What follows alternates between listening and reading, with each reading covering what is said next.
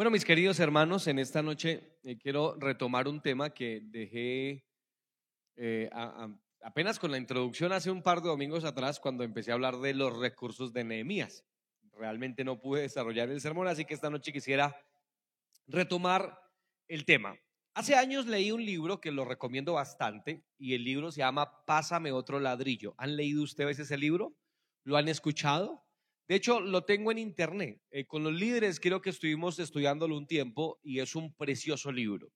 Es un pastor que es pensionado del ejército y eh, eh, hace un estudio minucioso, diría yo, acerca de Nehemías y en su libro plasma una serie, serie de herramientas muy lindas que los líderes deberíamos tener en cuenta a la hora de llevar nuestra labor adelante. Pásame otro ladrillo para que ustedes lo lean, por favor, si les queda el lugar. Y en Pásame otro ladrillo, pues, o, más bien en Nehemías, se nos muestra un liderazgo maravilloso, un liderazgo muy lindo, uno de los mejores liderazgos en toda la Biblia.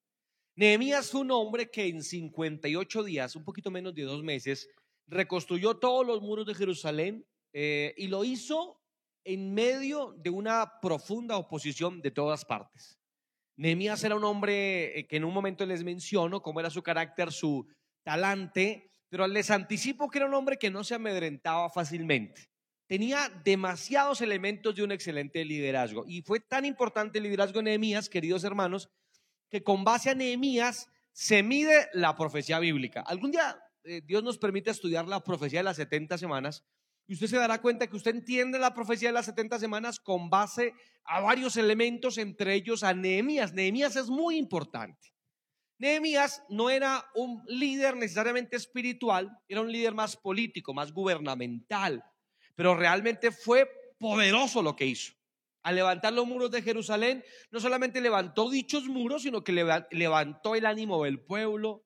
Ya con los muros levantados, Esdras restauró el culto en Israel, porque eh, eh, Nehemías y Esdras son lo que fueron, por ejemplo, Moisés y um, Aarón. Moisés, líder político, Aarón, líder espiritual.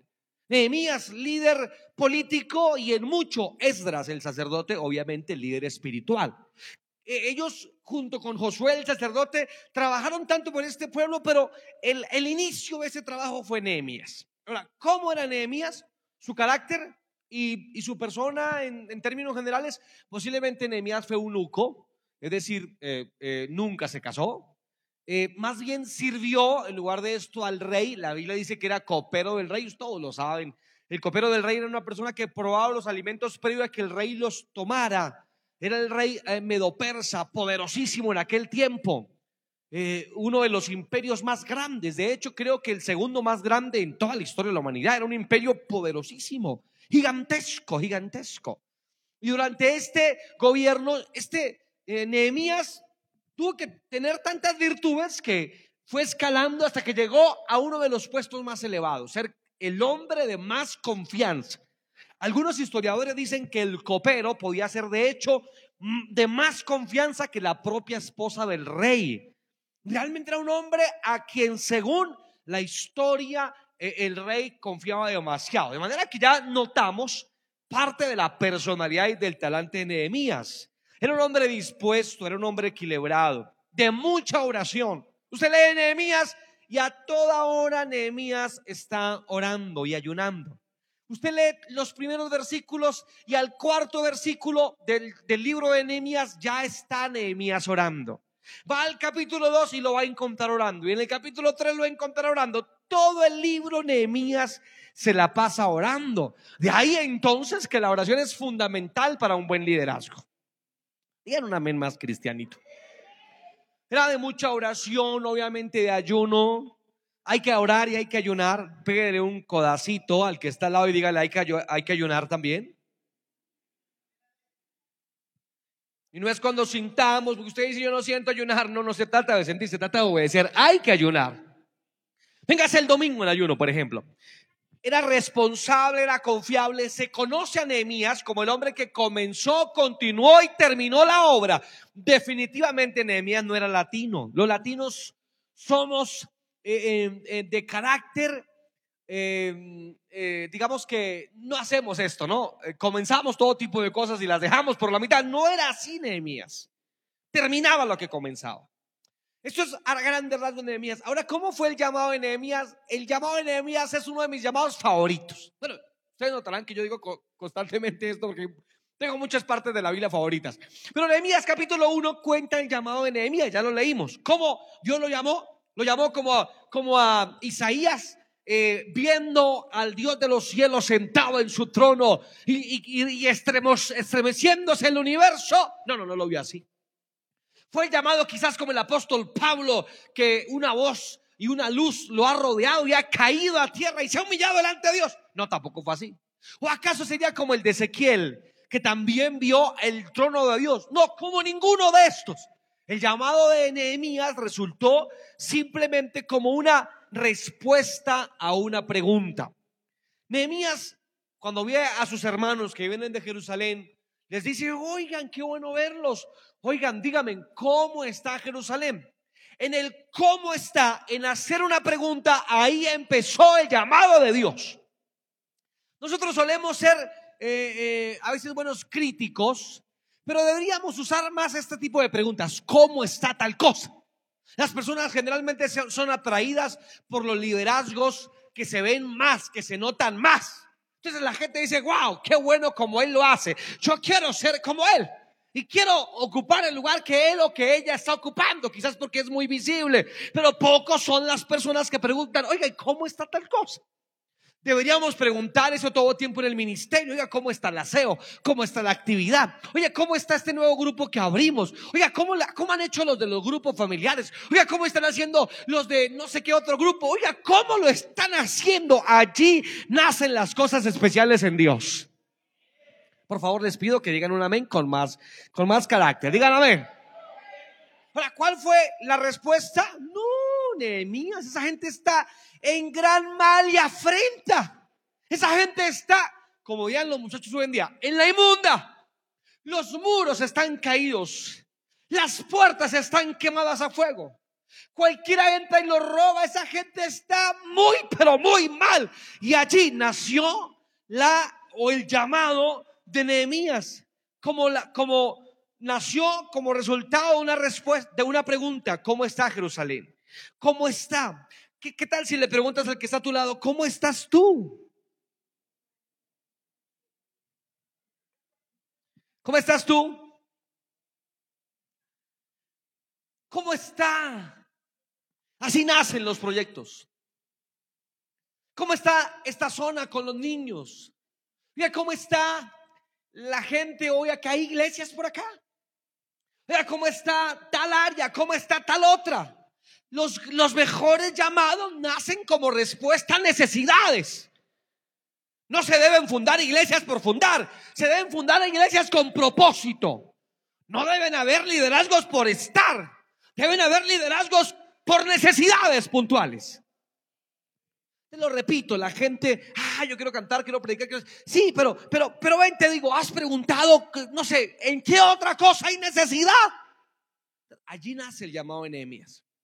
Y entonces, cuando él escucha esa respuesta, él se llena de motivos, sintió una carga, sintió un deseo, nació un llamado. ¿Lo notan? Entonces les pregunto, ¿qué es un llamado? ¿Qué es el llamado de Dios? Yo no creo que el llamado, un día estos hablamos del llamado, pero yo no creo que el llamado es una invitación. Dios ordena, Dios no invita a nadie, hermano. Yo me he dado cuenta que Dios no invita a nadie, ni siquiera al arrepentimiento. Hechos capítulo 16 dice, Dios manda a todos los términos de la tierra que se arrepientan. Dios no invita a la gente a arrepentirse, Dios les manda a arrepentirse. Luego, cuando la gente no se arrepiente, no está rechazando una invitación, está quebrantando un mandamiento, pues Dios manda a todos los términos de la tierra que se arrepientan. El llamado tampoco es una invitación mera, aunque, aunque huele a eso, tiene el color de invitación, pero no lo es. Dios le dice a Pedro, Pedro, sígueme, te haré pescador de hombres. No hay más conversación.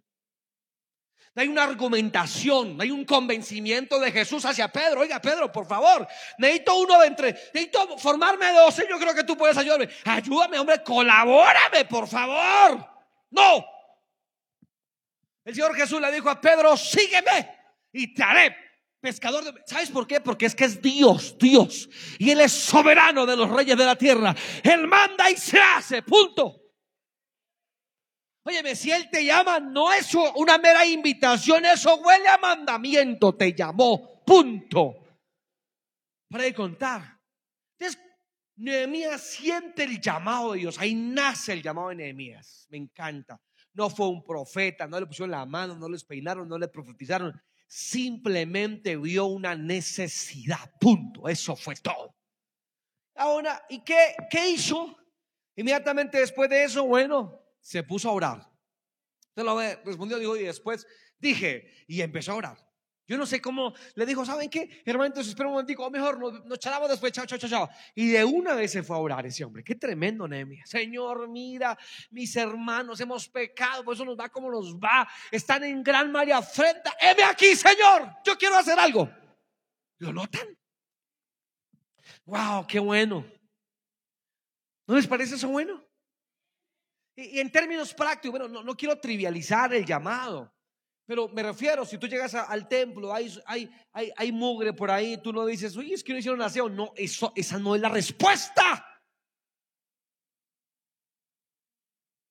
Uno llega al templo, las sillas están eh, desbarajustadas y es que no hay quien ponga las sillas. No, esa tampoco es la respuesta. Uno llega al templo, no hay mujeres. Oiga, ¿quién es? No, esa tampoco es la respuesta. A mí me enseñaron a decir, heme aquí. ¿Sí me entiende?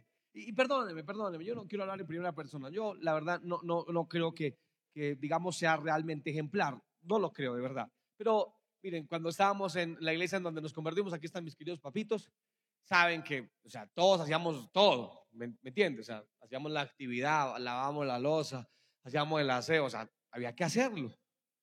Recuerdo que el pastor nos dice, vamos a hacer una campaña Dumiter, quiero pedirle que armese un grupo y va a evangelizar privado de la campaña. Y dije, listo, traté de armar el grupo. Ustedes saben que no es que mucha gente siempre salga a evangelizar con uno. La gente dice, sí, sí, sí, pero finalmente no lo hace. Entonces dice, no, pues yo voy. ¿Qué problema hay? Yo solo fui a, repartir tratados por todas partes. Chené Alfonso López de, tratados de volantes. Y mi pastor me dijo, ¿cómo le fue? bien, fuimos a evangelizar. Yo dije, fuimos porque íbamos el Padre, el Hijo, el Espíritu Santo y yo. Pero hoy no, ¿no? Hoy no, hoy es, hoy no. De eso hablábamos justamente en, nuestro lema que es radicales. Nehemia dijo, heme aquí. ¿Para qué sirvo? ¿Para qué soy bueno? Aquí estoy, Señor. Si, me puedes usar, úsame. Yo quiero hacer algo. Levante su mano y diga, yo quiero hacer algo. Yo quiero hacer algo.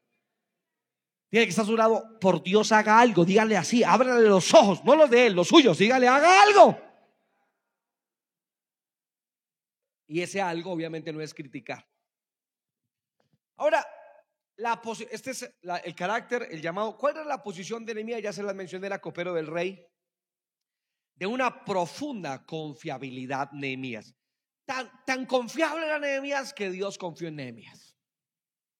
Eso suena raro, ¿no? Pero déjenme mencionar la diferencia entre creyente y fiel. Un creyente es alguien que se fía de Dios. Un fiel es alguien del que Dios puede fiarse.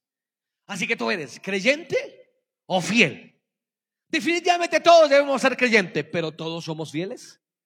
No siempre, no, siempre ocurre así, lamentablemente, ¿no? Pero deberíamos ser tanto creyentes como fieles.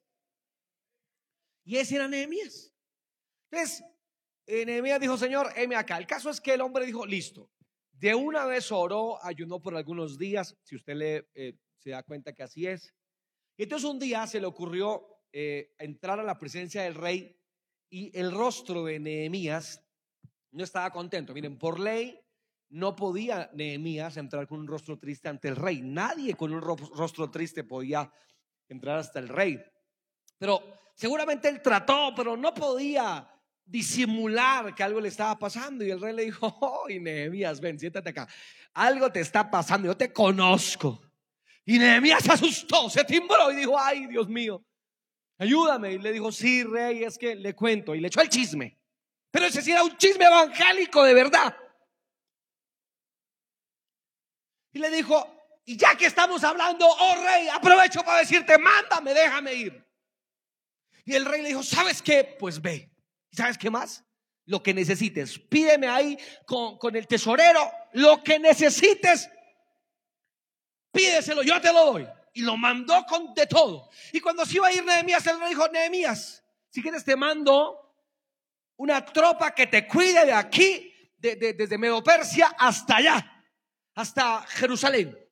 Y Nehemías se sintió redormido por el Espíritu Santo y le dijo, no, rey, no, Dios me va a cuidar. Ah, qué lindo. Usted ve a Nehemías todo el tiempo en esa actitud tan de fe, tan llena. Dios me va a cuidar. Vamos para adelante. Lo podemos hacer. Qué bueno cuando la gente dice eso, ¿verdad? Sí se puede en el nombre de Jesús. ¿Cuánto creen que sí se puede? Y no vamos a vender ni empanadas. No, ni cinco, hermano, ni cinco. ¿Verdad? Esa actitud acobardada, pusilánime. Deberíamos cambiarla. Ahora, el caso es que el hombre va, llega ya, eh, les resumo el libro, eh, eh, llega efectivamente, los muros estaban derribados y reúne a la gente que vivía en condiciones precarias y dijo, tengo aquí una carta del rey de Medopersia, así que vamos para adelante, vamos a reconstruir los muros. Y empezaron a trabajar, pero apenas empezó a trabajar, empezó también a haber oposición. El libro de Nehemías cuenta todo tipo de oposiciones que tuvo para construir unos muros.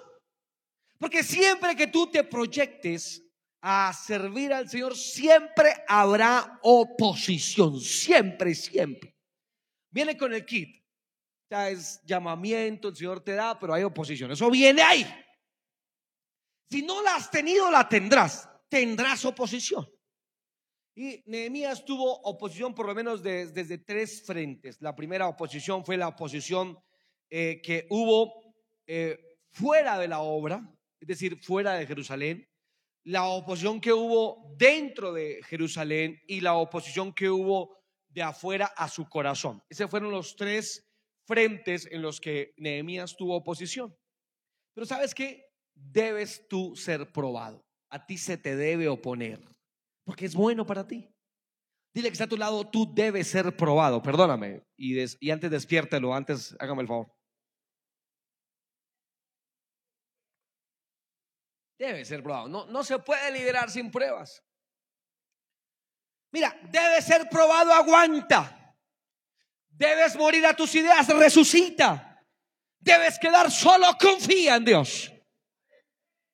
Esta es la prueba del líder. El líder no puede pasar simplemente eh, eh, cual reina de belleza, tirando besos para todas partes sin ningún tipo de sufrimiento. Pablo dice a Timoteo, sufre penalidades como buen soldado de Jesucristo. Vas a ser probado y es bueno que seamos probados. Porque no solamente seremos probados, seremos bendecidos también. Aguanta cuando venga la prueba y la marea agite tu barca. Aguanta y resucita si es posible cuando tus ideas han muerto. Tal parece, hermano, tal parece que la visión siempre tiene que morir, siempre. Llévense esto, por favor. Cada vez que tú tengas un plan, un propósito, eso tiene que morirse. ¿Sabes por qué? Porque la semilla que no cae a tierra y muere, no puede germinar, no puede dar fruto. Para que Abraham fuera padre de multitudes, tuvo que matar, entre comillas, Hebreos 11, a su único hijo. Para que Moisés pudiera libertar a Israel, tuvo que huir de Egipto el primero y luego regresar a rescatarlo. Para que el Señor Jesucristo pudiera salvarte a ti y a mí, tuvo que morir en el Calvario. No hay una visión realmente que se cumpla si primero no muere. Debes morir. Debes sentir en algún momento de tu vida que fracasaste. Eso, eso, eso debe pasar. Debes sentirte fracasado. Oye, algún día ya tú pasaste por eso. Levante la mano los que ya pasaron por eso. Si no has pasado, ay Padre Celestial, pido al Señor que tenga misericordia de tu vida. Porque si, si, estás, si estás proyectándote algo, si Dios te está llamando a alguien, algo tienes que morir. Es decir, en algún momento de tu vida tienes que decir, hasta aquí llegué. Y tirar tus restos. Y decir, no puedo más. No quiero hacer más esto, no puedo hacerlo más, no soy bueno para eso, o, la gente no me quiere, o, veo que yo no sirvo para esto, o no creo que fui llamado, tienes que morir. Y cuando mueres, Dios dice, ahí era donde te quería ver muerto. Ahora levántate tú que duermes y te levanta Dios. Y ya no te da la visión que tú tienes, sino su visión Bendito sea Dios. ¿Qué tal si usted le da un aplauso a Dios esta noche por eso?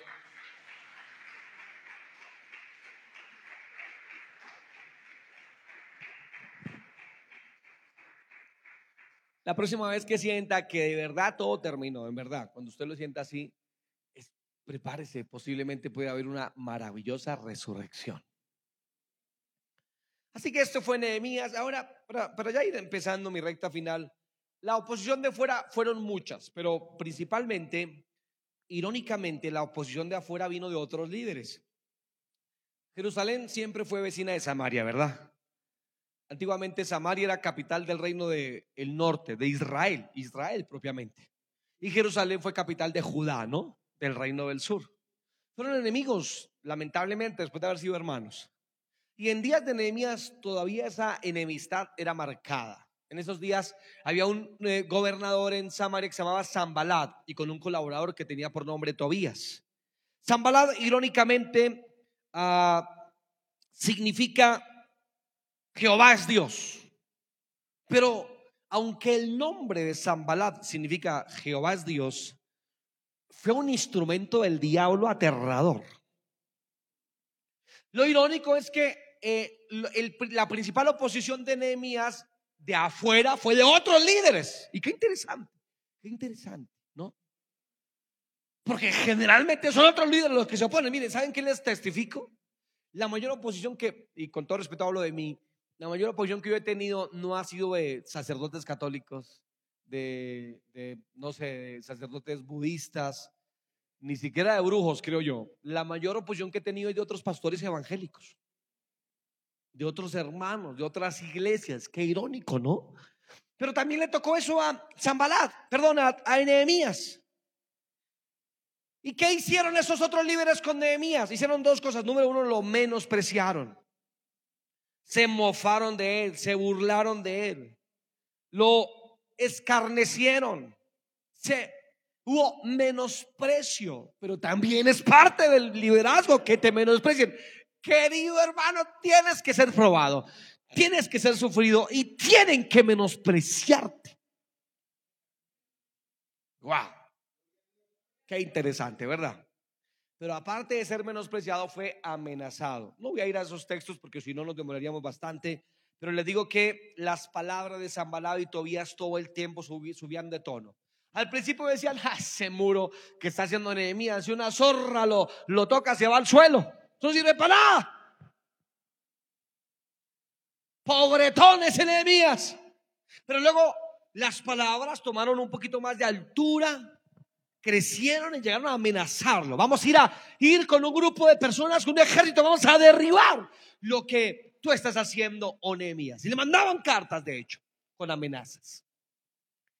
Y Nehemías siguió adelante. Ahora, eh, no solamente hubo oposición de afuera, hubo oposición de adentro, porque digamos que si uno, eh, alguien de afuera se nos opone, bueno, pues ¿qué hay que hacer? Vamos por adelante, pero qué duro es cuando la oposición es de adentro, ¿no? Como diría alguien por ahí, el palo que más aprieta o la tranca que más aprieta, aprieta es la, del, la de la propia mata, ¿no? La del propio palo. Así que hubo oposición de adentro. Y los, la oposición de adentro fue digamos que muy nuestra, porque sabe que hubo oposición de adentro en, dos sentidos. Número uno, económicamente. Problemas muy nuestros. Si usted lee enemías, encontrará con hipotecas sin pagar, con impuestos atrasados, con deudas sin saldar. Y esa parte económica siempre nos afectará, ¿no? Pero ¿cómo lo puedo hacer si es que mi economía, y mira, y yo brego? Y no sé cómo hacerlo. Yo no, no bueno, económicamente nos podemos sentir afectados, pues Nehemías se sintió así. Y también hubo muchos escombros. Los escombros no los dejaban trabajar. Y escombros nos habla de ideas de obras pasadas, de ideas de fracasos pasados. Cuando tú te llenas de escombros y dices, no puedo porque ya lo intenté en ocasiones pasadas. Y ese escombro de tu fracaso aparente pasado te impide a veces que desarrolles un nuevo liderazgo y lo hagas con fe. Quizás tú dices, no, yo ya intenté hacer eso y no me fue bien. Y entonces es un escombro que se opone a que tú puedas volver a tomar eh, eh, fe y avanzar por el mismo camino. Así que te quiero decir, saca el escombro de tu vida. Levante su mano y diga, amén, lo voy a hacer en el nombre de Jesús. Finalmente hubo oposición personal de un ataque al corazón de Nehemías. Zambalad atacándolo, diciendo que iba a derribar los muros, los propios eh, del pueblo quejándose por los eh, problemas económicos que tenían, y no faltaban también los problemas del corazón de Nehemías. Estoy resumiendo de una forma gigantesca. Por ejemplo, hubo invitaciones a distraerse. Quiero que este texto sí lo leamos. Por favor, vaya a Nehemías capítulo 6. Nehemías capítulo 6. Abra su Biblia allí. ¿Están ahí? Por favor, miren lo que dice el versículo 1 al 3. Cuando oyeron Zambalá y Tobías y Gesem el árabe y los demás de nuestros enemigos, que yo había edificado el muro y que no quedaba en el, en el, en portillo, aunque hasta aquel tiempo no había puesto las hojas de las puertas, Zambalá y Gesed enviaron a decirme, ven y reunámonos en alguna de las aldeas en el campo de Ono. Mas ellos habían pensado hacerme mal. Y les envié mensajeros diciendo, yo hago una gran obra y no puedo ir, porque cesaría la obra dejándola yo para ir a vosotros. Así que aquí van ataques de distracción, ¿no? Era el diablo a través de Zambalá y Tobías. De distraerlo, de distraerlo, de que su mirada no estuviera. Ven, reunámonos. Cuando no lo trataban mal, lo trataban de distraer. Y cuando no lo distraían, lo amenazaban. Cuando no lo amenazaban, lo menospreciaban. Todo el mundo estaba en contra de Nehemías. Pero Nehemías, ¿sabes qué le respondió? Yo hago una gran obra.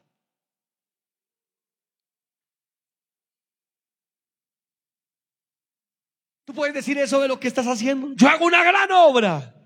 Yo estoy dando un discipulado. Estoy haciendo una gran obra. Estoy evangelizando. Estoy haciendo una gran obra. Estoy haciendo un culto. Estoy haciendo una gran obra. No me distraigan. Estoy orando. Estoy haciendo una gran obra. Estoy ayunando. Estoy haciendo una gran obra. Estoy haciendo una actividad. Hago una gran obra. ¿Cuántos de ustedes de verdad creen que hacemos una gran y maravillosa obra en este lugar? Por supuesto, créelo, tú haces un gran trabajo. Más importante que mucho sobre la faz de la tierra, trabajas por el reino de Dios. Y esto simplemente es increíble. Me encanta como Nehemías le responde. Pero miren ahora lo que dice del versículo 4 al 7. Como no lo pudieron convencer, ahora miren lo que dice del 4 al 7. Dice, enviaron a mí con el mismo asunto hasta cuatro veces. Y yo le respondí de la misma manera. Entonces Ambarad envió a mí su criado para decir lo mismo por quinta vez con una carta abierta en su mano, en la cual estaba escrito, se ha oído entre las naciones y en Gazmú lo, lo dice, que tú y los judíos pensáis rebelaros y que por eso edificáis tú el muro con la mina, según estas palabras, de ser tú su rey y que has puesto profetas que pronuncien acerca de ti en Jerusalén diciendo, hay rey en Judá. Y ahora serán oídas del rey las tales palabras. Ven, por tanto, y consultemos juntos. No solamente querían distraerlo, querían calumniarlo. Están diciendo por ahí los rumores que tú eres líder es para hacerte rey. Tú quieres rebelarte contra el rey de Medo-Persa, aquel que te extendió la mano. Mire, hubo calumnias, hubo de todo. Por eso es que cuando hablan de nosotros, debería no importarnos. Yo sé que nos duele, pero no nos debería importar porque es prueba de liderazgo. Y finalmente, por, favor, les pido que lean conmigo un poco más del verso 10 hasta el 12, por favor, un poquito más abajo. Una tercera cosa hicieron, vine luego a casa de Semaías, hijo de Delaía, hijo de Meetabel, porque él estaba encerrado, el cual me dijo, reunámonos en la casa de Dios. ¿En dónde quiera reunirse con Nehemías? En la casa de Dios, dentro del templo, y cerremos las puertas del templo porque vienen para matarte. Sí, esa noche vendrán a matarte. Entonces dije, un hombre como yo ha de huir. ¿Y, y quién? que fuera como yo, entraría al templo para salvarse la vida. No entraré. Y entendí que Dios no lo había enviado, sino que hablaba aquella profecía contra mí porque Tobías y Zambalat lo habían sobornado. Mire, habían hasta profecías falsas contra Nehemías. Oye, te va a ir mal.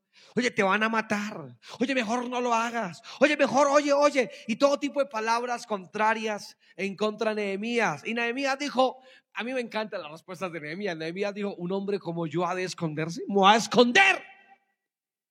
A estas alturas de la vida voy a encerrarme en el templo como un cobarde. No, no lo haré. Estaré enfrente a la obra. Qué tremendo este Nehemías, hermano. Sea un hombre de carácter, de temple. Un hombre poderoso. Profecías falsas, eh, calumnias, un golpe al buen testimonio de Nehemías, invitaciones a distraerlo, de todo tuvo Nehemías. Ahora, ¿cuáles fueron las herramientas de Nehemías, los recursos de Nehemías para, para terminar? Hay cuatro recursos que tú, debes tener en el liderazgo. Capítulo 6, versículo 8 al 9, encontramos el primer recurso de Nehemías. Capítulo 6, donde estamos. Pero los dos versículos 8 y 9 que dicen, entonces envío yo a decirte, no hay tal cosa como dices, sino que de tu corazón tú lo inventas porque todos ellos nos amedrantaban diciendo, se debilitarán las manos de ellos en la obra y no será terminada. Ahora pues, oh Dios, fortalece tú mis manos. Este era un hombre concentrado. Concentración. Primera herramienta de Nehemías.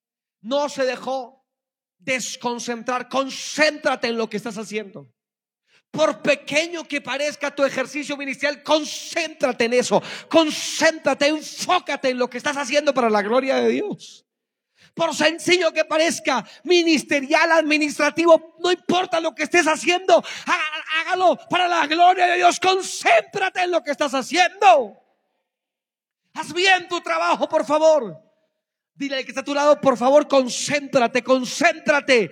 No, no escuches otras palabras. Concéntrate en lo que Dios te llamó a ti. Gloria a Dios. El segundo recurso, y quiero ir hacia atrás en los capítulos, capítulo 4 y versículo 22 al 23, capítulo 4 y versículo 22 y 23, un poquito más atrás. ¿Están ahí? También dije entonces al pueblo, cada uno con su criado permanezca dentro de Jerusalén y de noche sirva de centinela y de día en la obra. Y ni yo, ni mis hermanos, ni mis jóvenes, ni la gente que de guardia que, que me seguía, nos quitamos nuestro vestido. Cada uno se desvestía solamente para qué? Para bañarse. ¡Guau! Este hombre era increíble. Durante dos meses los hizo trabajar, trabajar y trabajar. No solamente tienes que concentrarte, tienes que trabajar. Trabaja en lo que estás haciendo. Trabaja para ser mejor en lo que haces. Estudia, memoriza, indaga, dátate cada día. Aplica tu fuerza al oficio que Dios te dio. Con la concentración, añádele a la concentración trabajo y esfuerzo. Estos dos elementos son poderosos, queridos hermanos. Digan amén, por favor, digan amén. O preguntémosle a Thomas Edison cuando inventó la bombilla, ustedes lo saben. Más de dos mil intentos, hizo antes de poder meter corriente en una bombilla. Eh, y fueron dos mil intentos que él hizo fallidos, pero cuando le preguntaron si no estaba cansado de hacer tantos intentos fallidos, él respondía que ya había encontrado mil y tantas veces de cómo no debía hacer algo, concentrado trabajando, no te distraigas, tú concéntrate y trabaja para la gloria de Dios. Número 3, capítulo 4, versículo 14, por favor, 4.14. Estoy hacia atrás. 4.14 veces después miré y me levanté y dije a los nobles y a los oficiales y al resto del pueblo, no temáis delante de ellos. Acordaos del Señor grande y temible y pelead por vuestros hermanos, por vuestros hijos y por vuestras hijas, por vuestras mujeres y por vuestras casas. Nehemías les recuerda que en su mente y en su corazón debían estar recordando constantemente las promesas de Dios. Este es un buen elemento. Cuando te sientas mal, recuerda las promesas de Dios. Él dice, todo lo puedo en Cristo que me fortalece. ¿Cuántos todos lo pueden en Cristo que me fortalece? Él te dice, esfuérzate y sé valiente. No temas ni desmayes, ¿verdad que Él nos dice eso, verdad? Él nos dice, el que esté débil diga, fuerte soy. ¿Cuántos son fuertes en esta noche? No digas, eh, soy débil, di, soy fuerte. Vamos a intentarlo. Levanta la mano y dilo, soy fuerte, dilo, dilo, dilo. Soy fuerte, dilo con fuerza, dile, soy fuerte. Porque Él multiplica las fuerzas del que no tiene ninguna. No eres débil. Eres más poderoso de lo que tú creas. Y esto no es motivacional, es simplemente lo que la Biblia dice. Tú eres poderoso en la presencia de Dios. No eres débil. Débil es el diablo y sus principados y sus potestades. Pero la iglesia es poderosa y es gloriosa.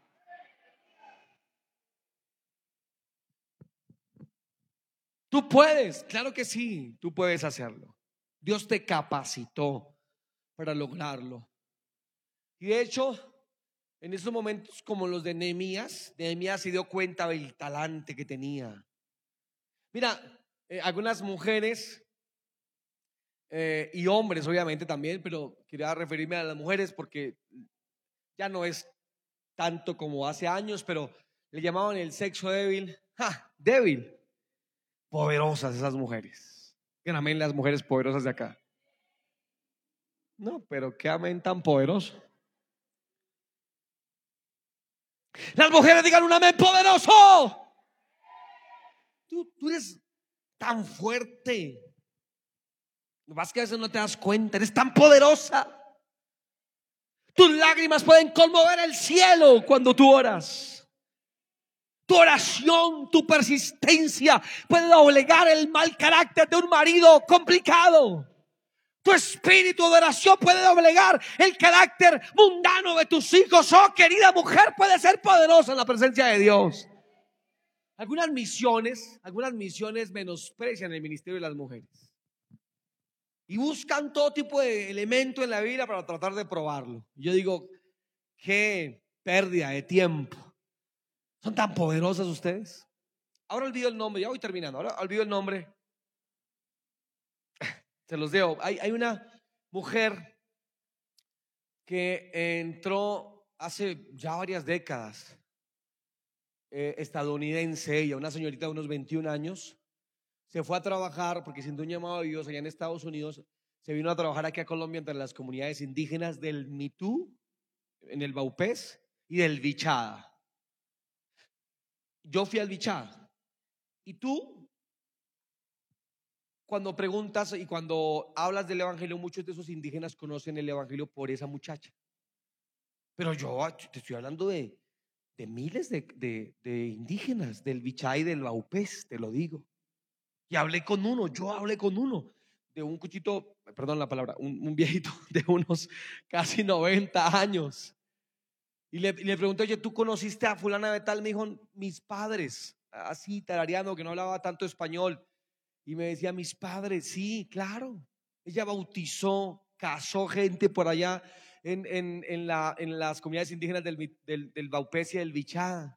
Una muchacha sola, 21 años, sintió el llamado de Dios sola. Se vino desde Estados Unidos sola. Y se metió en las comunidades indígenas del Baupés y del Bichada. Te digo, mujer, tú eres poderosa en la presencia de Dios. Eres más fuerte de lo que crees. Dios te ha dado más cosas de las que piensas. Si creyéramos en esto, haríamos mucho más. 120 reunidos en un aposento alto cambiaron el mundo antiguo. Tú y yo en Cristo, por supuesto, podemos hacerlo también. La gente, la gente, cuando llegaban estos primeros cristianos, los que le llamaban los del camino, los seguidores del Nazareno, cristianos, le dijeron por primera vez en Antioquía, llegaban a una región Pablo, Sila, su equipo misionero. Y la gente decía, wow, estos que trastornan el mundo también han venido aquí. Wow, qué impresionante.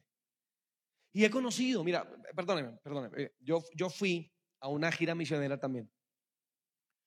A una, a un lugar en Buenaventura. Venga, les cuento, ¿les puedo contar? ¿Le gustan los chismes cristianos? Cristianos. Fuimos a Buenaventura a hacer un trabajo misional.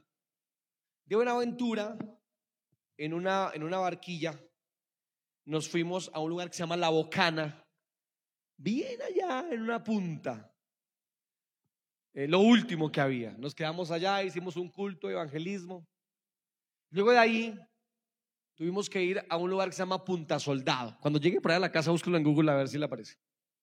Un islote, una cosa por allá. Nos demoramos como unas dos horas o tres horas en lancha, metiéndonos en el mar así. Siempre recuerdo esa experiencia porque eh, salimos a las seis de la mañana con dos pastores más. Eh, llevamos un odontólogo y un médico y no los pudimos llevar con nosotros porque era una región de, eh, que estaba totalmente dominada por grupos al margen de la ley, entonces temíamos que los secuestraran a ellos para llevarlos y meterlos para en la selva. Así que no los llevamos en esa ocasión. Nos fuimos, recuerdo, lo recuerdo porque salimos de, la playa, nos metimos en el mar en esa pequeña canoita, que yo creo que, que como de aquí hasta la pared, unos seis hermanos con todo lo que pudimos llevar en la canoa. Y según el, el, el, el del motor, el motorista ahí nos dijo, se picó el mar. Pues a ver unas olas gigantescas. Uy, yo me asusté mucho, mucho. Yo dije, con razón Pedro estaba tan asustado allá en el lago. Y subía la lanchita y bajaba. Yo estaba bien, se va a partir, por Dios santo. Me morí aquí. Yo dije, me morí, Señor. Yo no me, no me morí, no me morí. y caía, ¡pa! Uy, yo decía, esto se va a partir. Y luego el señor del motor lo apagó y dijo, no, esto, ustedes van a orarlo. Dijo, sí, oren. Y con una totuma sacando de la barquita. Uy, eso era aterrador, hermano. Eso fue aterrador. Pero sobrevivimos, gloria a Dios. Aunque me preocupé cuando vi al motorista preocupado. Dije, no, pues ese está preocupado. Llegamos a Punta Soldado. Eso fue increíble, hombres con sus em, armas. Llegamos así, nos veían como carne de cañón. Entramos un caserío, 100 casitas de, madera, eh, una ruina, una miseria. Uy, Dios mío, ustedes no se imaginan. Yo empezaba a caminar y allá al fondo había una iglesia, obviamente hecha en madera, la única iglesia del caserío. Yo dije, ¿y aquí hay iglesia? ¿Y pero quién se le ocurrió venir por acá? Yo me imaginé un tipo grande, qué sé yo. Tiene que ser un, hombre, por supuesto, porque en esas condiciones es muy complicado. ¿Y, qué tipo de persona viene por acá? ¿O será que la visita? Me dijeron, no, no, pastor, no la visita. Ahí hay una persona que predica la palabra y está de ciento, lleva años acá. Yo digo, wow, pero es que quiero conocer a esa persona. Sale una muchacha de unos veintitantos años, 23, 24 años, eh, y nos invitó a entrar a tomar un café, nos dio café y le dije, ven, quiero conocer al pastor. La chica se sonrojó, siguió sirviéndonos, yo le insistí, quiero conocer al pastor. Me dijo, pastor, yo soy la pastora de este lugar, 23 años, sola por allá. Yo dije, wow. Y entonces entendí que tú y yo podemos en Dios mucho más.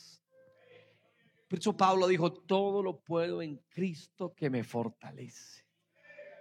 El diablo es el que quiere que tú te sientas eh, eh, que no puedes y que, y que tienes que tenerte autoconmiseración y que no, sí puedes en el nombre de Jesús.